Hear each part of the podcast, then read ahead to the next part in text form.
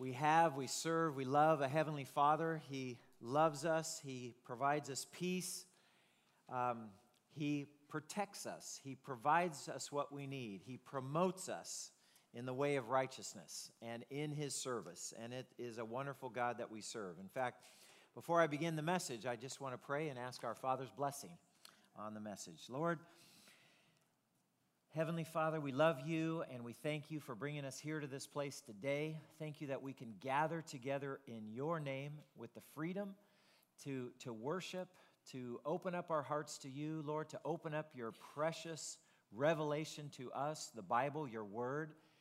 And Lord, may it speak to us. May we learn something. May we apply something so that in the end we walk out of here a little bit more like your son in the way that we act and in our thoughts and our character and our behavior. We want to be more like Jesus.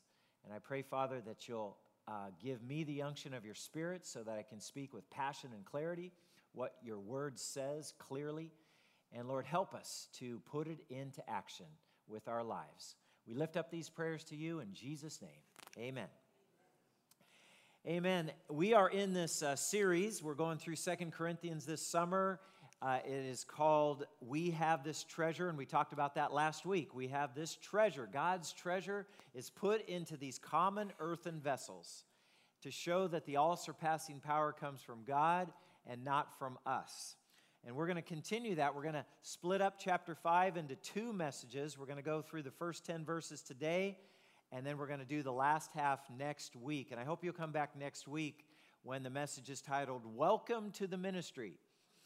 Welcome to the Ministry of Reconciliation. Today's message is called Made to Live Forever. I wanted to show you guys a photo of two bicycle riders. One's an old guy and one's a young guy.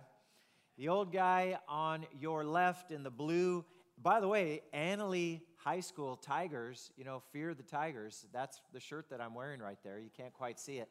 But I did buy it during the Apple Blossom Fair when I went to that pancake breakfast and so I wore it. And then the, the guy on the right, uh, the younger, more vibrant one, that's our son Tyler. He's 27 and I'm 54, so I'm exactly twice his age. And I felt that because Tyler says, Hey, Dad, for Father's Day, what do you say you and I go on a bike ride? And I'm thinking, like, oh, you know, we'll get on our bikes, cruise around the streets, you know, stop at the Dairy Queen, whatever. And uh, he says, Oh, I got a place for us to go. And I said, Where's that? And he says, We're going to go around Folsom Lake up near Sacramento. And I say, Oh, Folsom Lake. Well, you know, the lake's flat. So maybe the road around the lake will be kind of flat, you know, just bordering the, the shoreline. And oh, no, that's not the way that that road is at all. It's full of dirt and rocks and up and down. And sometimes it felt like there was more up and down. And this old guy was chasing my son, who was in the lead, and he sees every rock formation as an opportunity to jump. And I see it as like that horse that gets skittish when you come up to the barrier, and I'm like, whoa, how am I supposed to get through this? But it was a lot of fun. But I, I huffed and I puffed to the top of the hill. Tyler was very gracious. He races up there, and then he stops and he turns around and he says, Hey, Dad. You know, I don't know how far away I was. Yeah, yeah, yeah. No, it's more like, yeah, yeah. And he says, How you doing? Oh, okay. and I get up to the top and I, and he's like, You doing all right, Dad? Yeah, yeah, I'm, I'm all right. And he says, Good, let's keep going. and it's like, bam, more, more riding. I, it was one of those realizations at that moment that I'm getting older, that my body is wearing out. And that fortunately, this body that I live in right now, that is going to wear out, and as all your bodies are wearing out as well, uh, this body that we live in is not going to live forever. This physical body that we live in is going to perish. But God has something better for us in store. He has a body that is never going to die. Of course, when we do talk about a new body, a new heavenly body that God is going to give us, most of us will have to go through this passage that we all call death. And we're going to talk about death and dying, but we're going to talk about living after death even more. Most people have at least two questions when it comes to death and dying. The first one is the one that every single human being is asking. And that question is what happens when I die? What happens when I die? Is there an afterlife? Is, de- is death just the end? Is it a shadow that turns into night, that just turns into this period at the end of life and there's nothing beyond there? Or is there an afterlife? And if there is an afterlife, is it a good place or is it a bad place? How different is it? You know, most people are asking those kind of questions. The second question, if you're a follower of Jesus, is now that I know that I'm going to die and I'm going to go to heaven because of my faith in Jesus and what he did for me, uh, when I do get to heaven, is there going to be any kind of reward? Is there going to be any reward? And, in other words, now that I'm a Christian, between the time that I became a follower of Jesus and the time that I physically die, there's a period of years. For some of us, it's a long time. For others, it could be a short time. But there's this period of time. Is there such a thing as is there going to be rewards for the life that I lived as a Christian for the kingdom of God? Are there rewards in heaven? And we're going to talk about that today. We're going to answer those two questions. Uh, the first thing we're going to do is we're going to open up Second Corinthians chapter 5. If you have your Bibles with you, you can open up to that. It's right after First Corinthians. I know that helps out a lot of people. Um, if you get to Galatians, make a left turn, and you'll be in Second Corinthians. It's in the New Testament. I believe it's the eighth book in. You can find it in your table of contents. It's also in the Pew Bibles. There's various page numbers. I think it's either 804 or 818 but it's in that realm. And we've got a lot of the scriptures up on the screen too, so you can read along with me. Paul's talking about death and dying. Remember, we finished up in chapter 4, and he says, Though outwardly we're wasting away, outwardly our physical bodies are wasting away, yet inwardly we're being renewed day by day. So, those light and momentary troubles, afflictions that we have to go through in this life, they're not even worthy to be compared with the glory that shall be revealed. And now Paul's going to talk about transferring now this, this, this transition that God is going to do in our lives when we trans, transition from this earthly body to a heavenly body. And he says in verse 1 For we know that if the earthly tent we live in is destroyed, we have a building from God, an eternal house in heaven, not built by human hands. Meanwhile, we groan, longing to be clothed instead with our heavenly dwelling because when we are clothed, we will not be found naked. Paul may be also addressing a question that at least some of the followers are asking in every local church, and that is that if I die before Christ returns, what happens to me? I know that my physical body is dead, but what about, you know, Paul, you're talking about your spirit, you're talking about your soul, and how Jesus is going to save that uh, part of us. What about my spirit? Where does my spirit go when my physical body dies? Paul's talking about this groaning. He says that we groan, longing to be clothed with our heavenly dwelling. Paul seems to have this intense longing to take up residence in what he calls his heavenly dwelling. It's never been, by the way, it's never been Christian theology that we all just long to get rid of these earthly bodies so that we can be maybe just like spirits, just like ghosts or spirits that are floating around the universe somewhere in the atmosphere. That's never been Christian theology. In fact, to, to Jewish theology, to have a body was to be made in the image of God. To have a body, uh, to be found naked in that body was, was actually a shameful thing. That shameful, you know, to be without a body or to be found naked, that goes all the way back to Adam and Eve when they discovered after eating the forbidden fruit that they were naked and they hid from God because they were naked. So, the, to the Jewish mind, they always wanted to be clothed in a body. When we die, there is a separation. Our physical body remains dead here on earth, but that's not where our spirit remains. Our spirit does not die at all. So, Paul, being a tent maker, you know, by profession, I don't know if you knew this, but every Jewish rabbi, even though he was a professional clergyman, so to speak, uh, in the Jewish faith, he also had to learn a trade because he had to have a way to make a living uh, besides being a rabbi. And so Paul was a leather worker. He's what we call a tent, ma- a tent maker. And it just seems kind of natural that when Paul talks about this body that he lives in, he calls it his earthly tent. Now, that tent that Paul lives in, it might be dismantled, it might be destroyed at any moment, but here's what Paul's saying the essential us, the essential we that animates this physical body that we live in, that spirit is forever. That spirit is made in God Im- God's image and it's going to live forever. Look what the, it says in Genesis, the first book of the Bible, when God created man. It says, And God created man in his own image. In the image of God, he created him. Male and female, he created them. And then in Genesis 2, it says, The Lord God formed man from the dust of the earth, or the dust in the ground, and the Lord God breathed into his nostrils the breath of life, and the man became a living being. So it wasn't just this physical body that gave us life. The Lord God breathed into man's nostrils, breathed into him the Ruach, the Spirit that gave us the breath of life. And when that happened, we became a living being. And that living being, that soul spirit that we have inside of us, that is never going to die. So when we die, we're not, Paul says, when we die, we're not just going to be spirits who have no body at all, at least not forever. Now, Raul was here. We were having a conversation earlier this morning, and he was saying, you know, there's always this question, and I know a few Christians, you might have this question too. When, what happens between, what happens if I die and I die before Jesus returns, and then there's some time gap before Jesus returns to the earth? Because he does say in the New Testament in Thessalonians, he says, hey, when Jesus returns, all those who have died in Christ, they're going to be reunited with their bodies, and only God is going to recreate them in resurrected bodies. And those Christians who've died in Christ, they're going to be raised to life in their new resurrected bodies to meet the Lord Jesus in the air, and then Jesus is going to continue his return to earth. So, what happens between the time that we physically die and the time that Christ returns?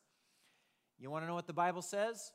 Me too because the Bible doesn't say exactly what happens during that time period. All we know is to the day, it, it, it does say in 2 Peter, to the day, uh, a day in, to the Lord is like a thousand years, and a thousand years is like a day. So once we leave this, this physical body on earth, we may be leaving that limitation of the space time continuum, and we may actually be in another realm to where it doesn't seem like any time went by at all from the time that we physically died until the time the Lord returns and we get a resurrected body. But either way, that resurrected body is coming. We are not going to be spirits without bodies. The Lord is going to give us a new body, a resurrected body perfectly suited for our everlasting life with Christ in heaven.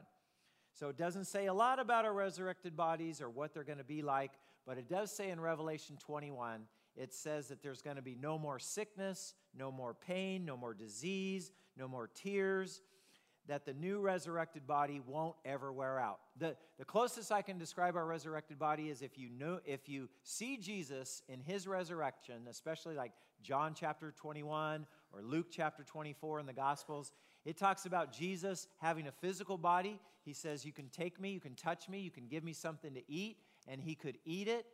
Uh, and yet he could go through walls, he could go through locked doors, he could just appear or disappear at a moment's notice. Jesus had this resurrected body, and it says our bodies that God is going to give us someday are going to be like his. But in the meantime, here we are left on earth, and that's where Paul continues. It says, For while, this is verse 4, while we are in this tent, we groan and are burdened, because we do not wish to be unclothed but we want to be clothed instead with our heavenly dwelling. So that is what is mortal. What is mortal may be swallowed up by life. Now, the one who has fashioned us for this very purpose is God, who has given us the Spirit as a deposit, guaranteeing what is to come. So, friends, we don't yet have our resurrected bodies yet. We won't have them until we die or until Jesus returns. But what we do have is a guarantee from God. What we do have from God is a down payment, a pledge. And that pledge is the Holy Spirit. So we don't yet see heaven, we don't yet see it by sight yet, but we know by experience that the Holy Spirit has come into our lives and is indwelling us. He's empowering us to live a life that pleases God.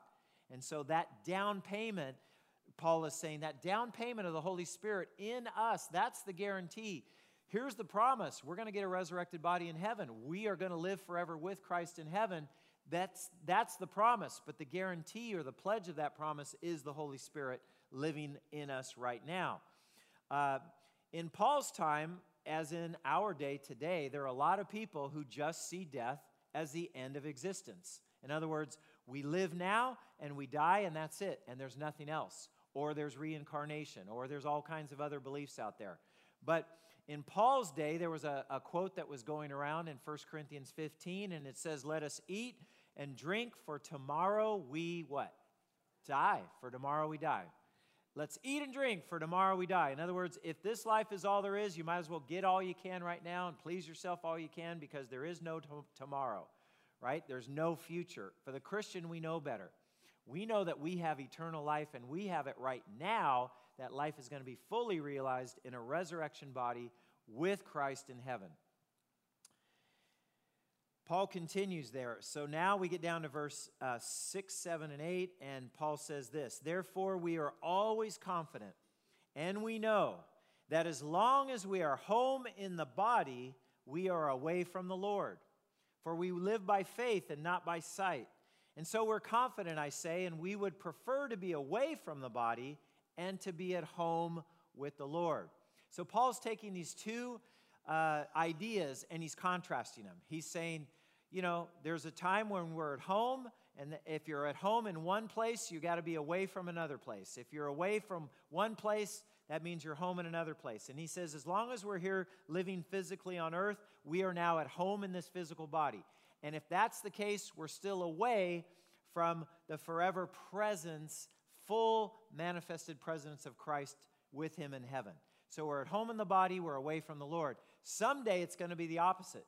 Someday we're going to be away from this body, but to be away from this body doesn't just mean to be floating out in nothingness, waiting for Christ to return. Paul says it's immediate. To be away from the body is to be at home now with the Lord. So we're going to always be with the Lord no matter what it is, either by faith or by sight. And that's why I think Paul says in verse 7 For we live by faith and not by sight. One day, that faith that we have now, you know, we have, we have faith in Christ, we have the, the, the, the experience of the Holy Spirit in our lives. We have the faith that someday that's coming. One day that faith will be sight. You remember that song? Uh, it is well with my soul. And Lord, hasten the day when our faith shall be sight. We look forward to that day. I hope you look forward to that day. I certainly do. And in the meantime, we would prefer to be, so Paul says, in fact, if I had the choice, you know, here in the body, at home with the Lord, hmm, which is better? He says in Philippians, I'd rather depart from this body and be with Christ. It's better by far. But Paul says, But for, for your sake, I'm going to stay in this body because the Lord still has work for me to do here on earth. And until that work that He has for me to do here is done, I am to stay here in this body and to be active in Christ's service, and so are you. So that's the, that's the biblical truth. One day our faith will be sight. One day we're going to be at home with the Lord. But in the meantime, try to remember one thing. In the meantime, here's the biblical truth who you and I are, who we are, is not limited to just our time here on earth. We are now, we're eternal creatures. When God made us in his image, we're always going, we were always made to live forever. Where we're going to live forever and how we're going to live forever, that's determined by the Lord and also by our response to the message of Christ. So when we responded to Him, that direction of where we're going to live has already been decided. But who you are is not limited to just your time here on earth. Your identity, my identity, that's in eternity. This earth here, it is not our eternal home. And I think in the 20th and the 21st century, there are a lot of Christians, there are a lot of people who've forgotten that. And they've sort of said, you know, life is good, I'm comfortable, I've got economic means, I've got a comfortable house to live in, healthy food to eat. I just want to, you know, see how long I can stay around here. I just want to stay here forever. And you see people, oh, you know, younger next year and, and let, you know, live in, healthy into your 90s or to your hundreds or to your 110s. Guys, at some point, this mortal life is going to come to an end. And, and I think the way God designed us is that our bodies are wearing out to the point where we get to say, you know, if I have to live another 20 years the way that I feel right now in this old physical body, I don't think that's such a great thing. I think it might be a good thing to go and be with the Lord and get a new, strong, never weak, resurrected body. So that physical bodies passing away, our home is in heaven. You know, I love the way C.S. Lewis, he's a great writer of the last century, has a lot of philosophical writings, Mere Christianity, The Great Divorce, a lot of great books like that. But he also wrote a, a children's series called The Chronicles of Narnia.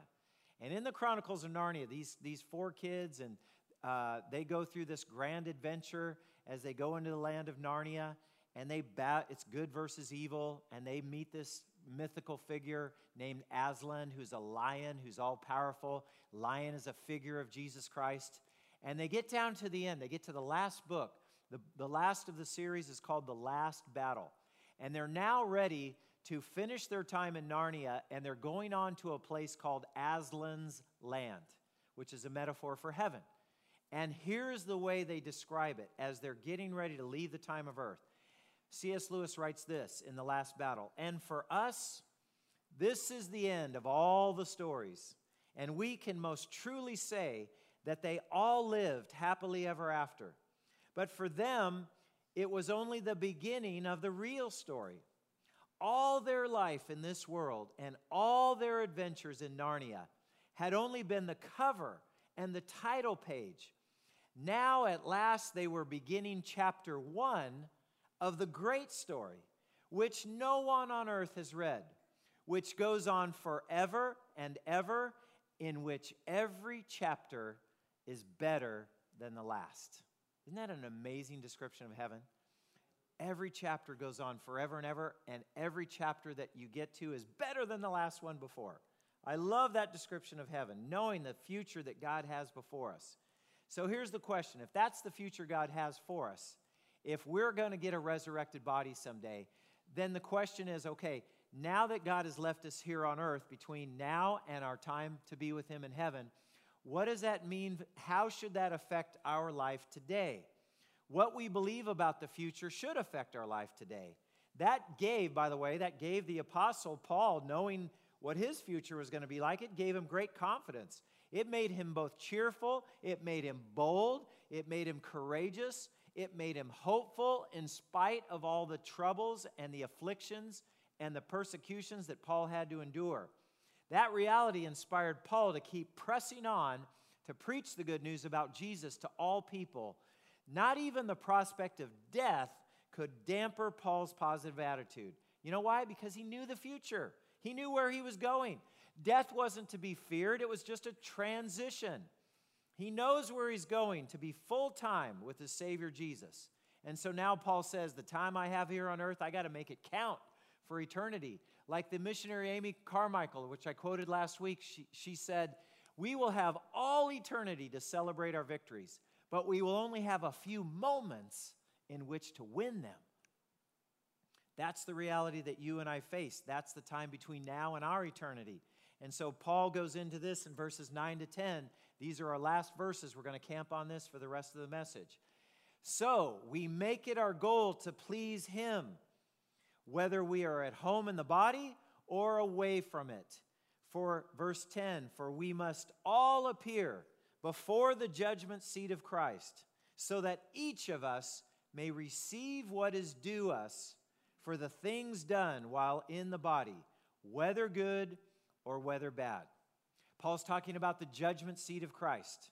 It's a different kind of a judgment than the people outside God's family are going to be judged with. The, the judgment for the people inside God's family, the Christians, is called the judgment seat of Christ.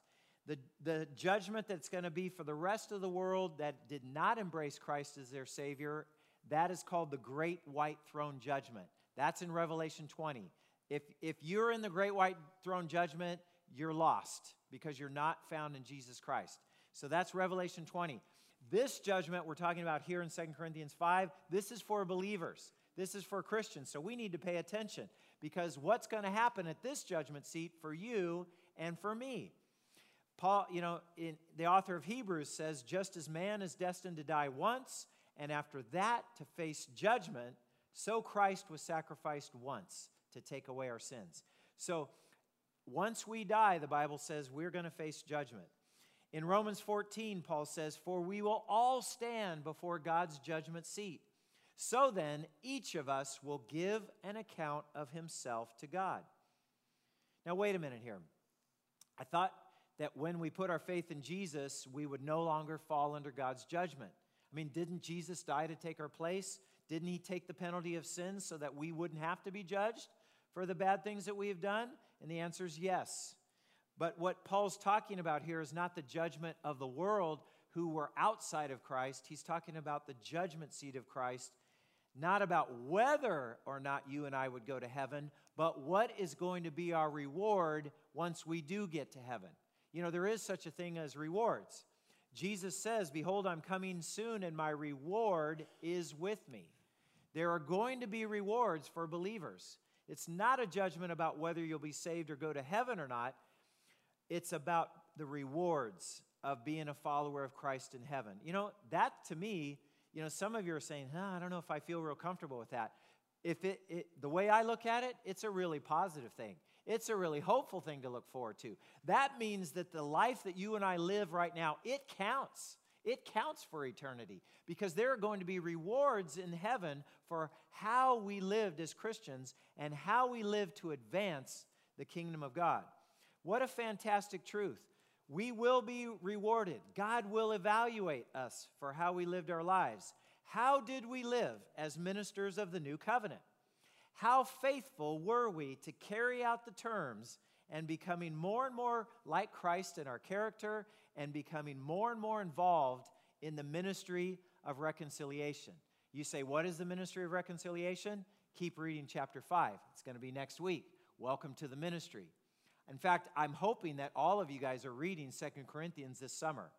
You know, if you want to knock me off my feet, if you want to knock me off my chair, just come up to me, please. I challenge you. Come up to me sometime and say, Hey, Jim, I was reading Second Corinthians the other day, and I was reading in this chapter, and it says such and such, and, and it just, it was a little confusing to me. I have a question.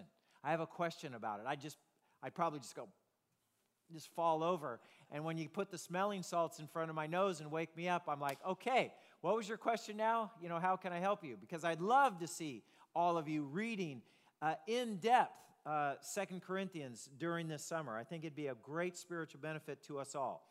So here's the question We're going to have rewards in heaven. We're going to face the judgment seat of Christ as believers. What are uh, those judgments going to be based on? How are we doing in that particular area?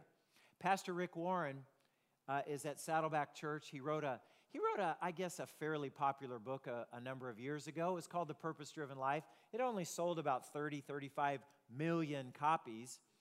Uh, and in that book, he, Rick Warren says that when we get to heaven, he says he believes God is basically going to ask us two questions. The first question is the most important, but the second one is not unimportant either. The first question is, What did you do with my son Jesus? The answer to that question that we give, that's going to determine whether you and I are going to be in the great white throne judgment, which I wouldn't wish on anybody, or whether we're going to be only facing the judgment seat of Christ as Christians. So, what did you do with my son Jesus? But the second one has to do with the judgment seat because it says, What did you do with the gifts that I gave you? You know, I think Rick Warren is talking about at least a couple things when he used that word gifts. The first is that God, when we were saved, God gave each of us spiritual gifts. Some are leadership, some are teaching, some are service, some are mercy, some are evangelism. There's all different kinds of spiritual gifts. But with the gift comes the ability to use it. With the gift comes the expectation from Christ that we will use that spiritual gift to build up the body of Christ and to advance the kingdom of God in this world. So there's one uh, area of, the, of spiritual gifts that God gives us. The other is just talents, abilities, resources that God provides to us. And He says, okay, what are you going to do with the resources and the talents that I give you? You know, there's an extremely sobering parable that Jesus tells in Matthew chapter 25. In Matthew 25, Jesus says again, it will be like a man going on a journey who called his servants and entrusted his wealth to them. In Luke's gospel of this parable, the master says to this as, as the master is going away on, his, on a long journey, he takes his wealth and he entrusts his wealth to his servants, In Luke's gospel, it says these words Put this money to work until I come back. Back to Matthew's gospel, in, in Matthew 25 and verse 15, it says, To the one, now, now here's the master. He's got three different categories of servants, and the master's going away on a long journey, and he's going to give his wealth to his servants. He's entrusting them. They're not the owners of, of what the master gives them, they're the managers of what the master gives them. So he's giving them these, the, these three different kinds of, of wealth. It says, To the one, he gave five bags of gold to another, two bags, and to another, one bag. And here's the phrase each according to his ability. Each according to his ability. Now you're going to have to ask God, hey, God, am I a five bagger? Am I a two bagger? Am I a one bagger? I don't know what God's going to say. Uh, I, I pretty much have crossed out a five bagger in my, in my personal account, but I'm hoping maybe I'm a two bag. Uh, I'm a two bag of gold type person. The point is, whether God gives you five bags to start with, or two bags, or one bag, He says, put this money to work until I come back. That's the point of the parable. And now there's going to be an evaluation because when the master comes back, he's going to check up on his servants to see how you and I did with what he entrusted us with. So it says, so the man who had received five bags of gold went out at once and put his money to work and gained five bags more. So also the one with two bags of gold gained two more. Oh boy, and here's the person you don't want to be. Here's the person you say, God, if I'm this person, please forgive me and help me get out of this category. But the man who had received one bag went off, dug a hole in the ground, and hid his master's money. After a long time, you know, it's been 2,000 years since Jesus uh, ascended up into heaven on the Mount of Olives in Jerusalem. After a long time, the master of these servants returned and settled accounts with them. Now, here's the good news. I mean, we're going to see some great praise from the Lord Jesus Christ to two out of these three servants of his. The man had received five bags of gold, brought the other five. He says, Master, you entrusted me with five bags of gold. See here, I've gained five more. Now, what does the master say to that servant? Uh, th- these, are wor- these are words that I hope you and I hear someday. The master replied, Well done, good and faithful servant. You've been faithful with a few things. I will put you in charge of many things. Interesting. It's not like go take a, a, vacation in the Caribbean, you know, for the next thousand years. He says, You've been faithful with these things. I'm going to put you in charge of even more things. So that, that's something to think about for, the, for our future. Come and share your master's happiness. So the, fa- the five bag person doubles his money and he's rewarded by his master. The person who has two bags, she takes her money, and I'm using his or her possessives interchangeably. Uh, she takes her money and she goes up to the master and she says, Here, master, the two bags you gave, you gave me, I gained two more. And I'm thinking to myself as I read this parable, you know, I always pause and I say, Okay, the, the, the really good one was the five bagger. Now, the two bagger is going to come along, and I think the Lord, you know, he says, Well done to the five bagger. I think he's going to say, Eh, not bad. You know, you did all right. Good job. You know, head on into heaven, you know, or whatever. You're, you're thinking like re- big reward, eh, reward, and then uh oh, you know, to the one bagger, right? So you get to the two bag, but this is the interesting twist in the story. The man with two bags of gold came to the master and said, Look, master, you entrusted me with two bags of gold. See, I've gained two more. Look what the master says. By the way, same words as he says to the man who gained five, ba- the man who doubled his five bags of gold. He says, Well done, good and faithful servant. You've been faithful with a few things. I will put you in charge of many things. Come and share your master's happiness. The same words, the same reward to the person who had two bags to start with. Because remember, he said, the master entrusted each of his servants with these different amounts, each according to his ability. We don't all have the same abilities. We don't all have the same capabilities. Rick Warren is a one in a billion person. Billy Graham is a one in a billion person. Reinhard Bonnke, who's one of the greatest evangelists in our generation, he's one in a billion person. Those guys are the five and the 10 and the 20 bag you know, people. They're going to get rewarded for however they serve Christ given their abilities that God gave them. The point is, whatever the abilities that God gave you and I, He expects us to do business with this, put this money to use until I come back. And if we do, with the, if we use the abilities God gives us, He says He's going to reward those. And He says, Come and share your master's happiness.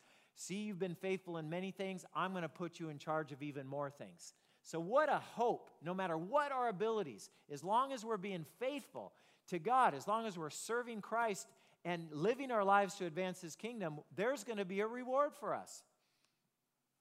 Except for the third one. And he says, Master, I knew that you're a hard man, harvesting where you have not sown, gathering where you've not gathered seed. So I was afraid. And I went out and I hid your gold in the ground. And see, here is what is, here's what belongs to you. So the guy just took a bag of gold that the Lord had entrusted him with, and he says, Put this money to work until I come. That was the command, right? He didn't say, Go bury it and hopefully you'll have it when I get back. He, he, he didn't use what God had given him. And the, and the master has a terrible reply to him. He says, You wicked, lazy servant. See, so you knew that I harvest where I haven't sown, huh? You knew that I gathered where I haven't scattered seed, huh?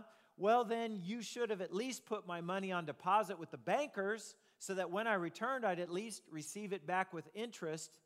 And then here's the terrible thing He says, So take the bag of gold from him and give it to the one who has 10 bags. Take the one bag of gold from the one person, give it to the person who has 10 bags, for whoever has will be given more, and they will have an abundance. Whoever does not have, even what they have, will be taken away from them. And throw that worthless servant outside. And I don't even want to finish the parable because it's not pretty. Into the darkness. Friends, this is a sobering passage of Scripture. It says that Jesus has given us these certain gifts and talents. He expects us to use those gifts and talents to advance His kingdom. We cannot just ignore His command to go and make disciples. We can't just say, you know what, I'm a Christian. I accepted Jesus when I was X number of years old. I follow Him now, and I believe in Him, and I know that I'm going to heaven when I die. But as far as getting involved in the kingdom of God, as far as, as serving in my local church, as far as evangelizing and trying to bring other people to Christ, I'm not going to be involved in any of that stuff. You know what that is? That's taking the one bag that, that Jesus entrusted you with and just bearing it. And Jesus doesn't have kind words to say to a person like that. He says, Don't just bury your talent. Jesus expects us to do business, to occupy, to put his money to work. Until when? Until he returns or until we physically die in this body. There's only two responses from the master. You either have a well done, good and faithful servant, or you have a you wicked and lazy servant. The second response from Jesus, whoever that person is, I wouldn't wish that on anybody. This, to the servant of Christ who's faithful, even more will be given. Even more. So, as we're faithful with what God gives us, He says, he's, he says we're going to be even given more. And that person's going to have an abundance. So, let's be busy in the kingdom work because God has great promises for us who are. So here's our action points for today. This is in your bulletin. There's only four words you need to fill in, they're not even long words. Page one on the bottom. The first one is do not fear death. Going back to saying we, we have this earthly tent, it's wearing out, it's going to be gone someday, but we're going to have a heavenly tent waiting for us. Don't fear death, it's a transition. It's not the end, it's just a transition to your real life with Christ. We have a great future ahead of us. And the, as the phrase goes, the future is as bright as the promises of God. Number two, use your gifts for Christ's kingdom. Use them. If you don't use your gifts for Christ's kingdom, he says you will lose them. I don't know how many of you guys speak another language. I learned Spanish as a second language when I was a teenager. And the one thing I can say with all confidence is the more that I use my Spanish, the more that I keep it, the more that I retain some level of fluency. When I stop speaking Spanish for a while and somebody else comes up to me and starts speaking Spanish, it's rusty, it's old, it's rickety. Se me traba la lengua is what they say. I just start tripping over my tongue because the words don't flow nice, because I haven't been using it. And in the same principle, the gifts, the talents that God has given us, we are to use them for His kingdom. We're not to squander them. We either use them or Jesus says we're going to lose them. And then, number three, when we do use the talents that He gives us, when we do occupy until He comes, He says, Look forward to your reward for faithful service. It counts. Your life here on earth, it counts. You're not just waiting to go to heaven when you die. You are to be involved in the Master's enterprise, involved in Christ's kingdom service. And when He does, you know, and, and here's the thing I honestly believe this that when you and I get to heaven, we're not going to be there very long before we just cry out, Why? Why did I think that that place on earth was so important? Why did I, why did I put so much emphasis on things down there that were so temporary and so insignificant? For now, in our remaining time on earth, there will be doubts, there are going to be struggles, there are going to be persecutions, there are going to be hardships, there's going to be obstacles, there are going to be things that happen to us that we don't fully understand. You might wonder, even at some point in a moment of doubt, if living for Jesus is really worth all the effort. And I'm just going to say, you know, don't doubt in the dark what God has revealed to you in the light. Because what we've been revealed right here is that heaven is your ultimate home. And you're not there yet. At death, and by the way, here's, here's a great phrase. I hope you guys quote this someday because I, I, when I read this, I was like, I need to tweet this or something. It says, At death, you won't leave home, you will go home. I want to say that one more time. At physical death, you and I won't leave home, we will go home. That's a great hope to have. You know, there was a retiring missionary who, after serving God faithfully on the mission field for decades, he was coming home to America. And this is back in the days when you had to take a big ship to get back to the United States before the flight and the airplanes. And he happened to come home on the same ship as the President of the United States. And so when they get back to uh, America, whether it was New York City, would be my guess, they're sailing into the harbor. There was this big cheering crowd, a military band, red carpet, group of reporters, all gathered around to greet and to welcome the president home. And quietly, that retired missionary slipped off the ship, unnoticed by anyone, and feeling self pity and resentment, he began to complain to God. Wow, God, all those years serving you, what was, it, what was that all about? And you know what God said to them and him in that moment? He said, But my child, you are not home yet. You are not home yet. Let's pray. Heavenly Father, Lord, help us to see, help us to have the spiritual eyes, the discernment to see the reality with the understanding you give us. Remind us, God, that our eternal home, which is with you in heaven, that that is coming for us. That is in our future, guaranteed by Christ, guaranteed us by the Holy Spirit that now lives inside each one of us. Lord, help us in the meantime to use our gifts so that we won't lose them. Help us to keep busy putting your talents that you've entrusted us with. God, help us to put them to work so that your awesome kingdom can come in greater and greater measure. And so more people can embrace Jesus as their Savior and grow up to be like Him, Lord, and let them also be involved in your kingdom enterprise. So, Lord, remind us of all these truths. Help us to keep following you faithfully. Help us to number our days that we have still on earth so we can gain a heart of wisdom and be involved in your kingdom work. And if you're listening today, and if you're still on the fence spiritually with whether or not Jesus is really worth following, with whether or not he really is the Son of God, whether or not he really made a way for you to be forgiven and go to heaven, I just want to remind you this morning of Jesus' own words that he said in John's gospel. He says, Whoever hears my words, whoever believes him who sent me, that person has eternal life and will not be condemned. He has crossed over from death to life. I urge you to cross over from death to life, to put your trust in Jesus today, to say, Lord, be my Savior. Forgive me of all my sins. Help me to walk in your steps. Help me to learn what it means to be a follower of Christ. Lord, for the rest of us, for all of us who know you, Lord, please empower us to live confidently in this life, knowing who you are, knowing what really matters, and help us to look forward to the time when we will be absent from this earthly body, but the time when we will be home with you forever. Keep that hope in our hearts. Keep motivating us with that reality. And we ask these things in Jesus' name. Amen. Amen. Hey, worship team, we're going to come up. We're going to sing a final